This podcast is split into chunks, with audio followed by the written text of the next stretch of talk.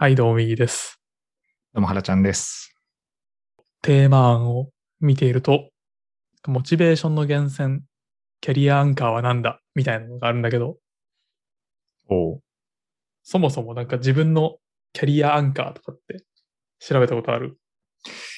昔ね、あの、調べたことがあって、なんだった？まあそもそもキャリアアンカーってあれだよね。8種類ぐらいに分かれ、なんか分類されていて、その中で、まあ、どれがより自分に、自分のキャリアアンカーとして比率が高いかっていう類のものだと思うんだけど、今パッと見ると、えー専門職能別っていうのと、起業家的創造性と純粋な挑戦って書いてある。あー、なんかしっくりくるね。あと自、自立独立も少しある。はいはい。なんか全部言うと8個あって、えー専門職能別全般管理、自立独立、保障安定、起業家的創造性、奉仕社会貢献、純粋な挑戦、生活様式という8個があって、その中でみ上位3つがさっき言ったやつかな。なるほどね。あー結構違うわと思って。おーちなみに何系なの？自分も2年前ぐらいかな、に、あの、キャリアアンカーって本でやったやつだと、一番上が奉仕社会貢献。で、二番目が純粋な挑戦で、三つ目が自立独立だね。ああ。ちょっと近しいところと近しくないところ。そうそうそう。多分、毎年受けたら、受けるたびに少しずつ変わりそうだけどね。うん。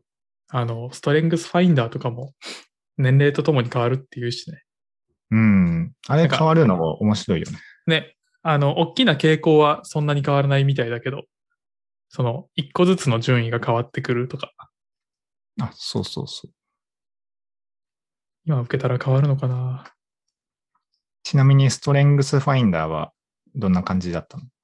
えっとね、確か最上思考が一番上に来て、で、二つ目がコミュニケーションで、あとは個別化、アレンジ、戦略性だとかな。ああ。なるほどね。あ、でもなんかちょっと被ってる要素もあったな。はいはい。自分は達成欲、学習欲、個別化、戦略性、内政だった。あー、ぽいね。めっちゃぽいこれはね、これはね、あの、すげえな、これって思った。ぽいなって思いながら読んでた。めっちゃ、なんかキャリアアンカーを先に聞いてるのもあって、ぽいね。めっちゃ当てはまりあるね。性欲、学習欲が多分かなり上位なんだろうなっていう。学生時代に受けたときは、あの、達成欲と学習欲の順番があの違ってた。はいはいはい。学習欲、達成欲、個別化、戦略性、内政みたいな感じだった。確か。いや、面白いね。なんか、まあ、言ったら同じ会社に入っててさ、うん。まあ、まあ、キャリアはちょっと違う畑を歩んできているけど、まあなんか、過ごしてきた年月はあんまり変わらないのに、結構バチッと変わってるのはね、面白いよね。うん。逆に言うと自分の場合は学生時代からあんまり変わってないっていう。はいはいはい。それはそれでどうなんだろうって思いながら。でも自分も入社した時に受けたぐらいだから、ああ。今受けたら結構変わってる気がしなくもないな。確かに自分もほぼ2年前ぐらい、1年半前ぐらいだから、このコロナ禍での コロナ禍を過ごしたことによって変わってるかもしれない。ああ、そこはね、ストレングスファインダーも。うん。結構影響を及ぼすよね、思考の仕方に。うん、思考様式変わってる説ある。うん。なんかね、生活様式が大事になってたりとか、保証安定が上に来る人とか全然いそうだよね。キャリアアンカーで言うと。全然来るし、なんかライフステージで全く変わりそうだよね。うん。いや、本当になんか20代の会社入社したての時と、なんか30半ばとかになったら全然違うと思うわ。それはもう生活様式1位とかなってるじ いや、なってそう。本当になってそう。いや、まあ子供できたらそうなるんじゃない？普通のマインドだったら。わかんないけど。なんか、結構そこを逆説的に、なんか自分の中にこう、心情みたいなのをドンと置いてたら、うん。なんか子供が生まれたとて、なんか大きくは変わらないのかなとは思ってて。ああ、確かに。なんか特にそれがなかったら、その、その時々で、あの、自分にとって一番いいものを選ぶっていうスタイルになるのかなと思ったり。うん。確かに。そうね。でも、そういう意味では、やっぱこう、まあ、孫孫子も言ってるけどさ、うん。彼を知り、己を知れば百戦危うからずみたいな。やっぱ自分を知るってすげえ大事だなと、30超えてから特に思うよ。しかも一番難しいからね。あ、そうそうそうそう。一人でね、自分とは何ぞって自分でわからないっていう。人のことはね、なんかヒアリングしてると、なんかこういう人なのかなとか、なんとなく分かってくるけど、うん。自分って分かんないからね。ね。何なんだろうね、あれ。なんなん、まあでもなんか、人だったら、なんか、すぐ自分と比べてとか、他の人と比べてみたいな、相対化しやすいだろうね。うん。まあ客観的に見れるっていうのはあるよね。うん。自分のことを客観的に見るってなんかもう、難しすぎだよ。まあ幸いね、こういうストレングスファインダーとか、キャリアンカーとか、性格診断とか、まあいろいろそういうのが出てきてるから、なんとなくこうなのではないかって思いつつ、ただ昨日ね、うん久々にそのビジネススクールの方々と飲んでたんだけど、で30後半とか40手前ぐらいの人たちで、あの、卒業された OB の方もいたんだけど、うんうん。でそれぞれ、あの、ベンチャーでマネージャーやったり、大企業でマネージャーやったりしてるんだけど、うんうん。未だに自分がこの先どうせ、どういうキャリアを歩んでいくのか、よくわからんわって言ってた。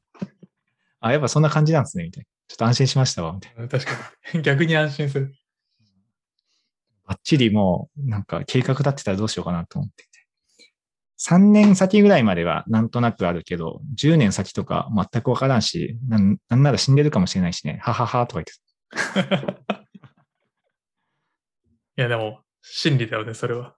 うん。まあでも実際にね、50とかだとね、なかなかそういう可能性もゼロではないっていうので、なんかやっぱちょっとかん思うらしいよ、たまに。身近な人がさ、うん。普通にその、まあ、病気というか、ああ。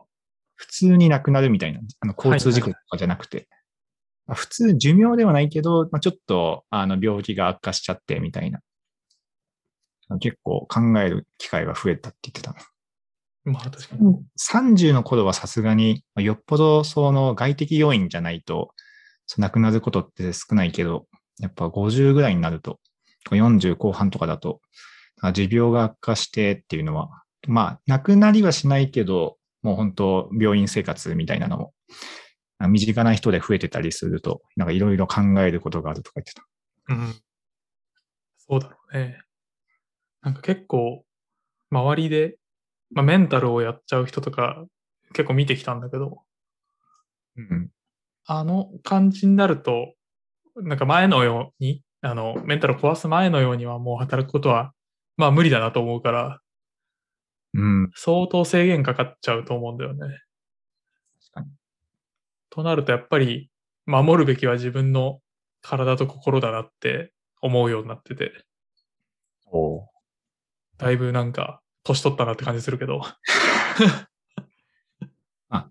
自分、まあ心身ともに健康じゃないと何もできないし、何にも成果上がってこないからね。余裕がある状態じゃないとなかなか辛いんじゃないかなって。うん。まあなんか、ありがたいことに、その、今の自分の力の80%ぐらいが、なんだろうな、80%ぐらいにセーブしてても、自分が若手の時の100何パーぐらいは出てる気がするから、なんかうまく余裕を持ちながら、まあアクセル踏みながらってできてるような気はしてて。ああ。それぐらいがちょうどいい、この持続的な成長というか。そうだね。なんか、なんか、若手の時は、その、一日一日がもう、なんだろうな、生き死にかかってるでもないけど、全力投球みたいな感じだったけど、その時の上司に言われたのは、その短距離走じゃなくてマラソンだから、いかに一日一日を過ごすかだよみたいな言われてて、ああ、深いね。そう、全くわからんって思ってたけど、当時は何を言ってるんだろうみたいな。まあ、でも確かに、まあ世の中でよく言う圧倒的成長みたいなのをやろうとすると、まあ無理が効くことが多いから、まあそれで壊れちゃう人結構いるなと思ってて。うん。なんかね、颯爽と現れた超外れ値の人たちみたいなのに、若い時に追いつこうとすると、もうそもそも追いつけないものなのに、追いつこうとしてそのギャップで崩れてみたいなのは、まあ、結構あるのかなと思ってて。そうだね。難しいよね。そこのバランス。そのコンフォートゾーンすぎるとちょっと生ぬるいなってなるけど、急にパニックゾーンまで行っちゃうと、もうそこに半年とかいると多分壊れちゃうんだろうなっていうので、うん。まあ、そこのバランスをどう取るかっていう。いや、なんか良きペースメーカーになるようなメンターがいるといいんだろうなって思うよ。確かに。メンター大事だね。そういう意味だと。同じぐらいの、まあ似たような人たちか、ちょっと先を走ってる人たちが近くにいると、うん。相対的になんか内省しやすいかも。やっぱり道筋をある程度立ててくれるのってすげえ大事だなと思ってて。うん。なんか、い何がわからないのかわからなくなると多分途端にパニックゾーンに入るなと思ってて。まあ少なくとも直近はこういうことをやればいいよみたいな。困ってそうなら手を出し、手を貸してくれるみたいな。って感じな気がするな。そうね。なんか、自分のロールモデルって誰なんだろうってよく考えたりするんだけど、うん。パッと出てこないんだよね。ああ。なるほどね。そこがね、そう。よくそれ、あの、会社、まあ、会社はあれだけど、そのビジネススクール界隈の諸先輩方と相談したりするんだけど、まあ、最近、それ、あれか、そういう AI 系の、なんか、研究会みたいなのがあって、そこの幹事団の人、人たちと話したときに、あ、なんかちょっと近しいなって思った方がいたから、だけど、まあでも、それでもまあ、なんか完全に自分のじゃあロールモデルかっていうと、まあそうでもないしっていうので、参考にする要素はありつつ、なんかこの人のルートを走ろうっていうのが、なんか明確にはないなっていう状態で。なるほどね。そこを一回考えたことがあって、おうなんか一応自分の中でこの人がロールモデルだなみたいな人が、まあなんか2、3人ぐらいいるんだけど、うん。なんか、す難しいんだけど、外側、側の見えてるところを見て、あ、この人すごいなっていう憧れ駆動でいくのか、単純になんか自分とのベクトルが近い、同じ方向性の人だなっていうので、で、その一歩先、二歩先を行ってるから、その人に合わせるみたいなのがあると思ってて、うん。外見だけ見て、あ、なんかすごい、なんだ華やかだから、こういう風になりたいなっていう憧れ駆動になると多分自分との、まあその、性質とか含めたギャップがかなりあるから、なんかあんまり自分の道の先にその人はいなくいパターンがあるのかなと思ってて、確かに。どっちかっていうとなんか考え方とか、今までの行動とかが自分と近しい人で、まあなんかいいなと思える人っていうのを見つけるのが良いんじゃないかなと思っている今日この頃だね。うん。なんか要素ごとにはね、いるんだけどね。なんかこう、この分野とか、この思考様式とか、なんかライフスタイルとか、なんかそういう、この部門において、なんで、ピッチャー部門1位みたいな。野手、せん外野手部門1位みたい ベストナイン偉いんで、ようやくなんじゃない？まあでも、なんかロールモデルがいないときって、なんか自分がオリジナルな道を切り開こうとしてるときだと思うから、それはそれでいいんじゃないって思うけど。な。まあ、あれだよね。結局、完璧に同じにはさ、なれないからさ、うん。何かしら、その、大7割ぐらい同じだけど、残りの3割はちょっと自分のオリジナリティの道を掘ってるみたいな。うん。まあ、そんな感じで、なんとなく、その全体感のベクトル、目指すべき姿とか状態は、ざっくりはこっちの方角だろうな、みたいな。あの、コンパスの方角はなんとなく見えてるから、うん。あまあ、それに対して何を使って、どういう手段でそこにたどり着くのかっていうのはよくわからんけど、まあ、とりあえずこっちに向かっていけばいいんだろうみたいな。そんな感じで。まあそうだね。いやー、ロールモデル問題ね、むずいよね。ロールモデルってそもそも何なのかな？なんかコンパスはさ、わかるんだよね。うんうん。こっちの向きだな、みたいな。はい。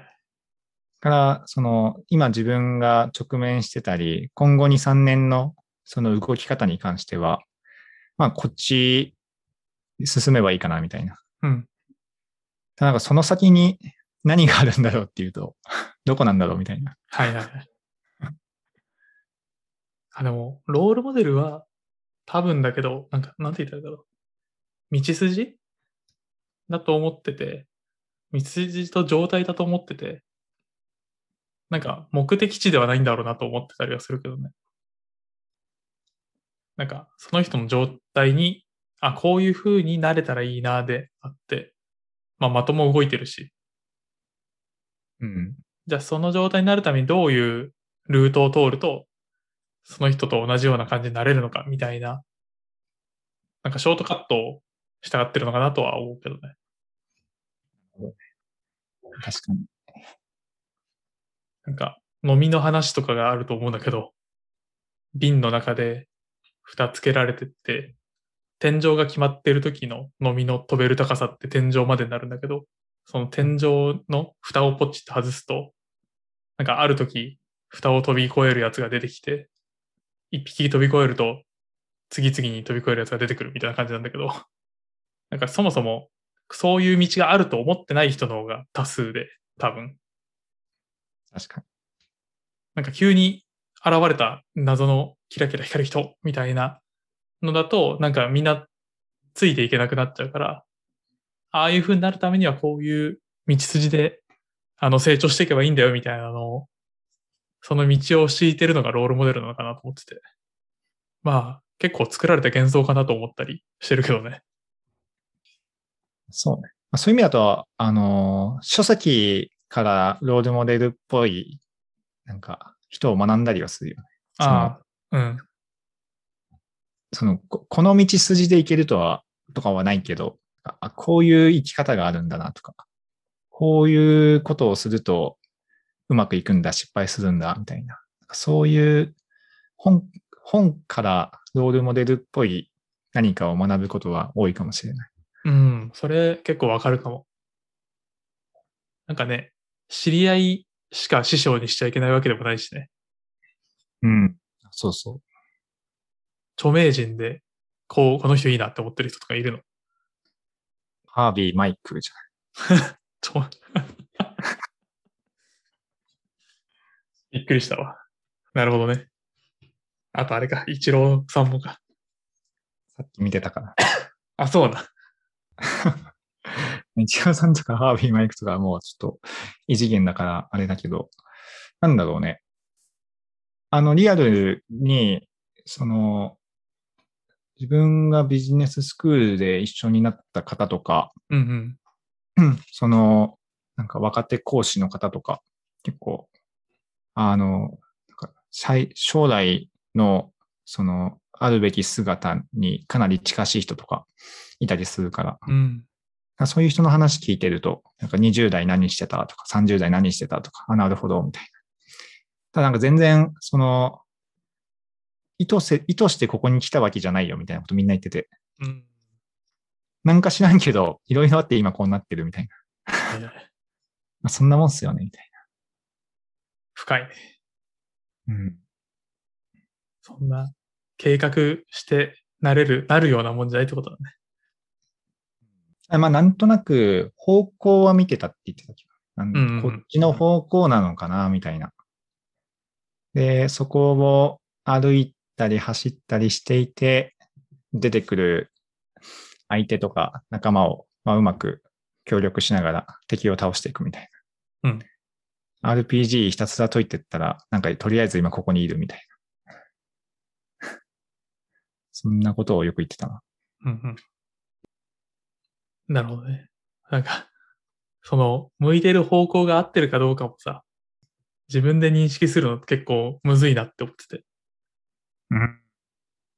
なんか、自分の興味関心で向く方向を決めるのはすごく簡単だと思うんだけど、果たしてそれが自分に合っているのかは結構わかんないなって思ってて。ああ、自分に合ってるかは難しいね。確かに。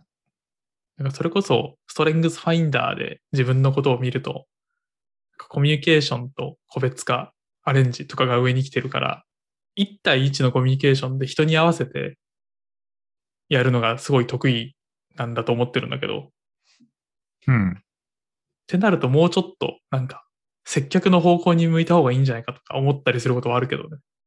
ああ、確かにストレングスファインダー。基本はやっぱストレングスファインダーが一番しっくりくるなっていうのがあって、うん。自分のやつだとその、なんか、達成欲とか学習欲みたいな、なんかそういう、なんだろうな。結構変化の激しいプロジェクトとか、そういうので、あの、もみくちゃにされながら生き抜くみたいなところうんが、割と 楽しかったんだろうな、みたい 逆に達成感がないようなもの？あの、まあ、定期的にこれをやってくれみたいな。ってなるとなんかそもそもモチベーションが上げづらそうだなっていう感じがするよね。な。あんまや、多分仕事でやったことないしね、多分。はいはいはい。幸い結構そういう、なんか、短短割と短期間のプロジェクトで結構活発にいろいろ動いてみたいなところと、あとは、やっぱ何かしら自分の専門性とかを活用して、いろいろ考えながら自律的に動くみたいな。そのあたりがあったから、結構ストレングスファインダーとか、キャリアンカーと近しいことは、なんか、やらせてもらってるかなとは思う。結構転職なんじゃない？実は。いやーまあでもとはいえさ、あれじゃん、その、今までいろんなプロジェクトがあるから、必ずしも全てが当てはまっているわけではないけど、うんうん。その、まあたくさん結構いろいろ経験したから、その、優劣はつくからさ、まあそうすると自然と、あなんかこういうプロジェクト好きなんだなとか、こういうプロジェクト苦手だなみたいな。まあ、そのあたりを踏まえて意思決定していけばいいかなみたいな。過去にね、いろいろやった経験の中から、あの、何が自分にとってよかったかを拾い出すのが大事だよね。うん。一番具体的だからね。そうだね。なんか一番、その、テンション高く、かつ、アウトプットも出してたプロジェクトって何かなとか、なんか一番テンション乗らなかったプロジェクト何かなとか、テンション乗らなかったけど、なぜか成果出てたプロジェクト何かなとか、ああ、すごい、生きがいチャートみたいなのが。テンションは、テンションはすごい高かったけど、なんか全く結果出なかったのなんだった。いろいろあるから、向き不向きがなんとなく見えてくるよね。いやいい、自分の中の指針を持ってるじゃないですか。あと、尊敬する講師の方が、結構3 40代ぐらいで結構大きな転職の決断をした時があって、うん。で、まあ、給料もちょっと下がるけど、まあ、すごいあの、高いポジションで、かなり大きな金額を扱うような、あの、組織の長みたいなところに行って、で、まあ、そこに行くべきかどうかっていうのを、まあ、結構悩んだらしくて、うん。でまあ当然ものすごくあの論理的な思考力のを持つ方だから、まあプロコンをめっちゃ考えてう、ん。いろいろ考え抜いたらしいんだけど、考え抜いた結果、結論は出なかったらしくて、その論理的には。まあ当たり前だけど、最後どうしたんですかみたいな。あの雰囲気だよね。みたいな あ、そんな感じなんですかみたいな。でももう考え、なんかむしろもうどっちでもいけるなって思ったらしくて。はいはいはい。で、どっちでも正、てどっちでもいけるなっていうか、どっちでも自分にとって正解だった意思決定だと言えるぐらいな計画が見えたらしくて、うんうん。だったら新しい方行こうかなみたいはいはい。な。まあ、考え抜いて、あとは直感で決めて、とり、もうそれの意思決定を成功にするために頑張るしかないっていう話をしてて、確かにみたいな。確かに。なんかね、全然考えずに直感で選んでたら、後で無駄に後悔とか襲ってきそうだけど、あ、そうそうそう。まさに。そこを事前にプロスコンス見て、ああ、イーブンだなってなった上で選んでるんだとしたら、なんかそういうのはなさそうだよね。うん。なんでこうなったんだっけっていうのを後から振り返ったときに、確かにこの状況において、で、この自分の環境においては、まあ、この意思決定が合理的だなって、まあ後から見ても納得できるようにはしていたみたいで、うん。あの、始まってから迷った時も、そのプロコンシート見て、まあ確かに今進んでる方向は間違っていないって言い聞かせて、うん。結果として、まあうまくいったみたいなんで。まあ、難しいよね、その、無理やり成功にできる力がある人って多いと思うからさ、そうだね。その自分の意思決定を、そうだね。めちゃめちゃバイアスかかるからね。うん。だからなんか何が自分にとって正しい決定な、なんあの自分、相手に、相手のこととか、その、プロジェクトとか会社とか自分以外のものに関しては結構客観的に評価できる気がするけど、自分が下した意思決定って、なんか成功だったと思うしかないみたいな。自分は結構あの、ポジティブ人間だから、あの、大体の意思決定は、あれ良かったなみたいな、そういう楽観的に捉えて。いや、それ、あれ結構自分もそういう派なんだけど、大体悪かった意思決定覚えてないパターンもあるんだよね。あ確かに。そもそも覚えてない。確かに。記憶から言われて消してる。言われて気づくみたいな。あ、そんなのあったっけ？忘れてましたみたいやってたかもしれないですね、みたいな。な。違いない。あの、いいやつだけめっちゃ残ってるから、なんか自分の意思決定はめっちゃ、あの、当てはまるぞ、当てれるぞっていうバイアスだけ残るっていうね。それだわ。生存バイアス、ゴリゴリにかかってるわ。そうそうそう。まあでもそれでもね、生存し続けてるならそれでいいと思ったけどね。確かに。不満足の世界だからね。その、自分の意思決定が良かったか悪かったか、悪かったかの評価って。ああ、そうそう。でも結局ね、最後満足して終われればいいと思うから、うん。そこの納得感と満足感みたいなのは大事にして、なんか重要視しておけばいいのかなと思うけどね。何の話だったっけ？キャリアアンカー。あの、キャリアに関する悩みと、その、結局正解にすればいい、ポジティブに考えようっていう話だった。全部ポジティブに捉えれるような感じにすればいいんですよ。何も言ってない。誰にとっての。自分なりに考え抜いて、考え抜いて答え出したら、もうその答えを正解にするしかないって、これ入社式のね、入社式、新入社員研修の時に社長が言ってたよ。うん。それは覚えてるわ。あ、本当？う。うんん。関西弁で言ってたやつだよね。あ、そうそうそう。うん。それはね、本当にそうだと思ったし、なんか当時のノートにメモしてた気がすまさに。る。はい。まあ自分で正解を作っていきましょうということで。はい。はい。じゃあ今日はこんなところで。